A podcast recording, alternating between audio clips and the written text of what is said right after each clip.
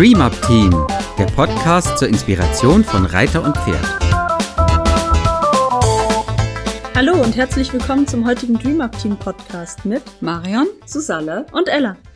Ja, wir haben uns heute wieder ein wunderbares Thema ausgedacht und zwar das Thema Vielfalt Pferd. Wir haben festgestellt, dass jeder von uns schon ziemlich viele Pferderassen äh, geritten ist oder denen begegnet ist. Und da gibt's einige schöne Geschichten dazu. Genau, ich bin vor ein paar Jahren in meinem alten Stall ähm, ein paar, also zwei Shirehorse-Hengste geritten. Wow. Da hatte einer meiner Stallkollegen ähm, zwei, einer vier, einer fünf, also junge Shirehorse-Hengste. Und die wollte er eingeritten haben. Und da er selber nicht reiten konnte, äh, hat er mich gefragt. und ich bin ja da auch immer recht abenteuerlustig und finde das spannend. Und das war echt äh, sehr faszinierend. Wir waren dann auf dem Platz. Die waren mehr oder weniger gut erzogen, aber sicher waren sie schon auf jeden Fall. Hat viel Freiarbeit mit denen gemacht. Einfach Toben und Spaß auf dem Platz. Mhm. Und das erste Mal habe ich mich einfach draufgesetzt und ein bisschen gestreichelt, ein bisschen T-Touch gemacht.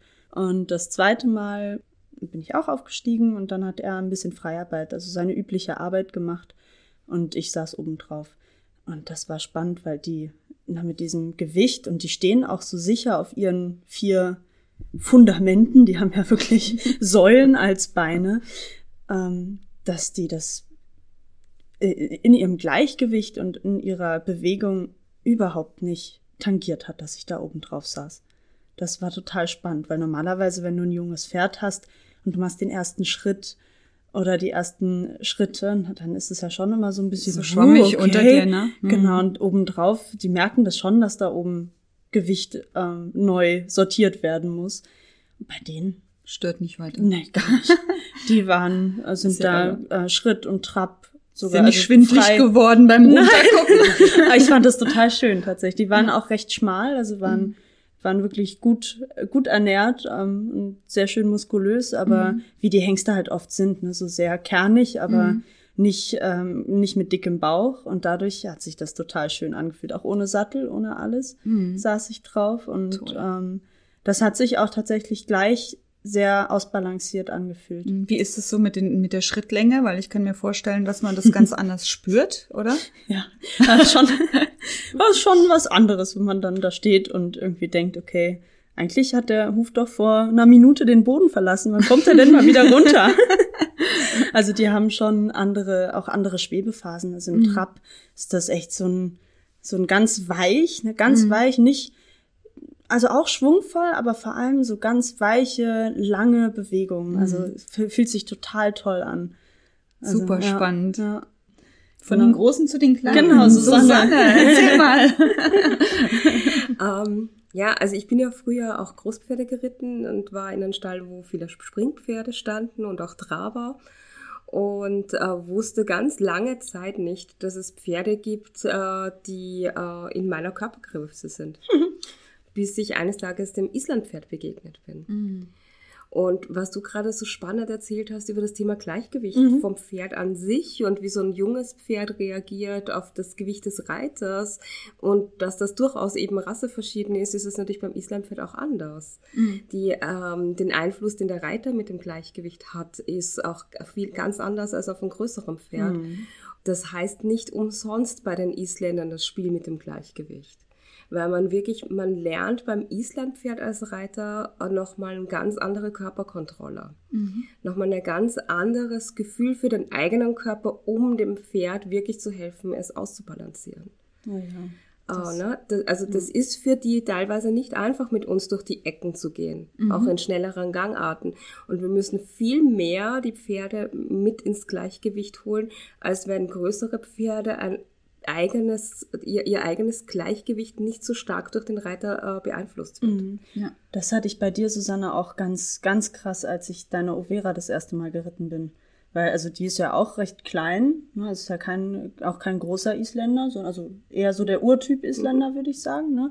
Da, davor bin ich nie so kleine Pferde geritten. Und dann saß ich bei ihr drauf und es ist wirklich jeder, jeder Millimeter, der ne, das Bein verrutscht, der Oberkörper verrutscht, ist bei ihr unten ein totaler Ausschlag mhm. im Gleichgewicht. Das mhm. war echt, also konnte man sehr gut sein Gleichgewicht abfragen mhm. bei dem, also bei dem Reiten, ja glaube, da kommt man auch ganz schnell an diesen Kernpunkt des Themas Vielfalt Pferd, nämlich dass man von jedem Pferd was lernen kann. Mhm. Dass jedes Pferd als Lehrer einem etwas mitgibt auf dem Weg als Reiter. Mhm.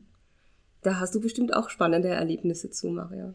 Ja, die Vielfalt kommt bei mir eher von meinen Reisen, dass ich ähm, unterschiedliche Pferderassen, Pferdegrößen geritten bin in verschiedenen Ländern.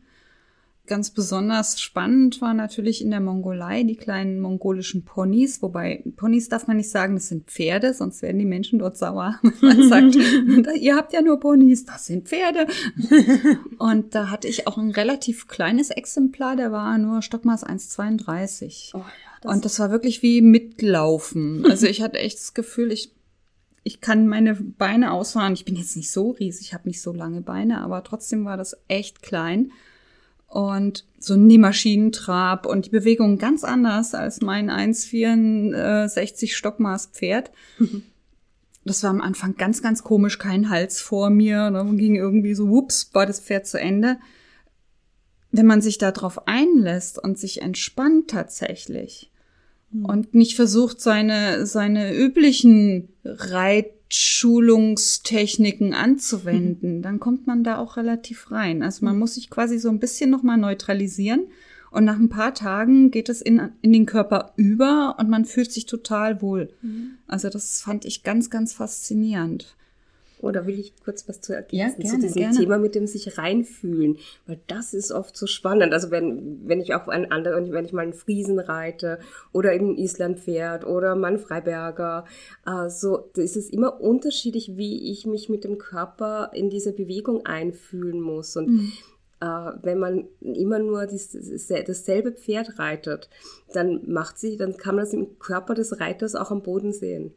Mhm. Kann man ganz mhm. oft, oder wenn man sich auf dem Trampolin steht, kann man ganz oft sehen, okay, du hast ein Islandpferd oder du hast einen Friesen ja. oder du reitest ein Warmblut, ja. weil diese Bewegungsmuster durchaus sich in unserem Nervensystem auch abspeichern. Mhm. Ja. Das ist, finde ich, auch sehr spannend und auch gut zu wissen, dass der Körper das ja auch mitnimmt von Pferd zu Pferd. Mhm. Wenn ich meinen Traber zu Hause reite, und dann ähm, so ein richtig ähm, gut ausgebildetes, schönes Dressurpferd unterm Hintern hab, dann brauche ich ein paar, also Minuten bis am Anfang hat das auch Stunden gedauert tatsächlich, bis mein Körper den Traber nicht mehr mit aufs Pferd genommen mhm. hat und ich dann also die, die Dressurpferde, die sonst hohe Dressur äh, laufen, die sahen dann auf einmal bei mir aus wie so ein, wie so ein Dromedar.